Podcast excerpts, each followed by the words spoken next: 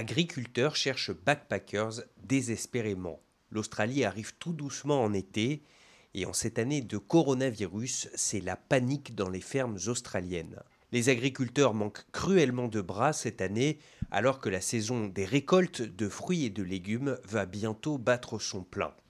En temps normal, l'essentiel du travail est assuré par des étrangers, en particulier des jeunes backpackers en visa vacances-travail.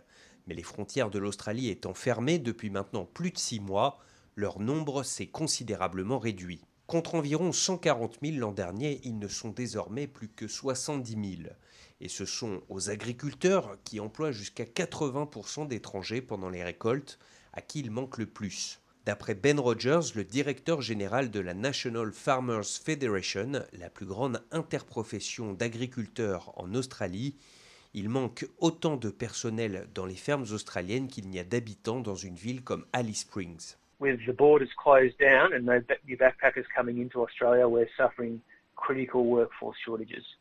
Um, and we, we've got some studies which suggest that we'll be needing upwards of 26,000 workers uh, by the middle of the harvest season in January, February. Alors ce que la NFF demande, c'est tout simplement que le gouvernement relance le programme vacances-travail, au moins partiellement.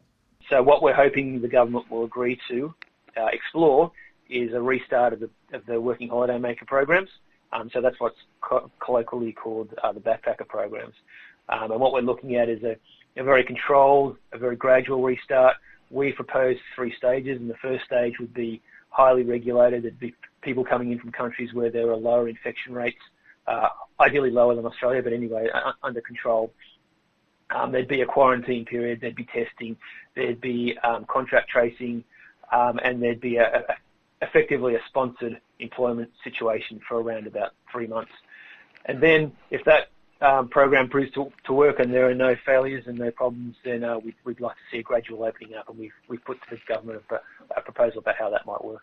Le gouvernement australien a pour sa part remis en place un visa spécifique pour les habitants du Pacifique, mais il ne permettra pas à lui seul de combler tous les besoins de main-d'œuvre dans les fermes. Et puis le Premier ministre Scott Morrison a également appelé les Australiens qui auraient perdu leur emploi au cours des derniers mois à aller travailler dans des fermes. Mais malgré la hausse du chômage, passé de 5% avant la pandémie à environ 7% aujourd'hui, très peu d'Australiens se sont manifestés.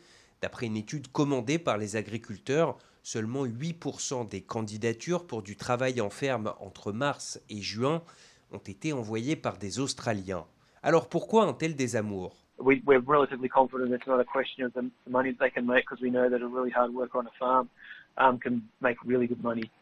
Some growers say they, they pay two to three thousand dollars a week to, to their, their workforce, their best workers. So it's not money. Um, part of it is remoteness. It's just a lot of these farms are outside the big cities and people don't want to live away from the big cities. There's been just a historical move away from, from the regional centres. So that's part of it. It is hard work. We don't shy away from that. You know, it's solid day's pay for a solid day's work, but it is hard work. It's out in the sun, it's out in the weather. Um, you know, you get wet, you get hot.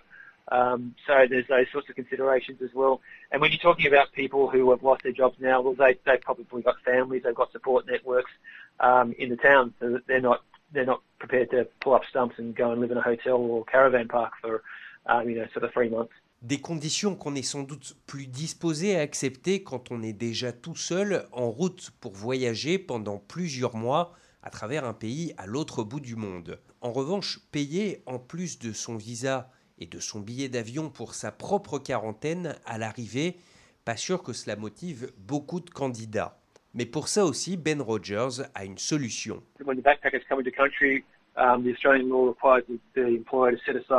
A small portion of their, their wages to, to go into a super fund.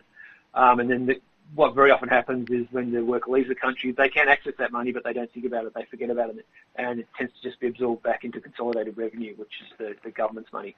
So we're saying, well, how about we use that money to pay for the cost of the quarantine? Reste maintenant à savoir si le gouvernement retiendra cette proposition, proposition qui, comme le rappelle Ben Rogers, ne bénéficierait pas seulement aux agriculteurs. This is not just a solution for farmers, it's also a, a, a solution for a, a really struggling tourism industry as well.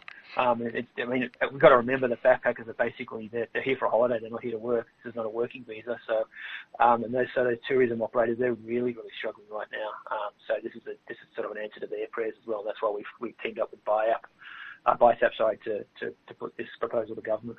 À l'exception des Néo-Zélandais qui peuvent depuis la semaine dernière se rendre en Nouvelle-Galles du Sud, en Australie méridionale et dans le territoire du Nord, les frontières internationales de l'Australie sont pour l'instant toujours fermées et devraient le rester au moins jusqu'à la mi-décembre.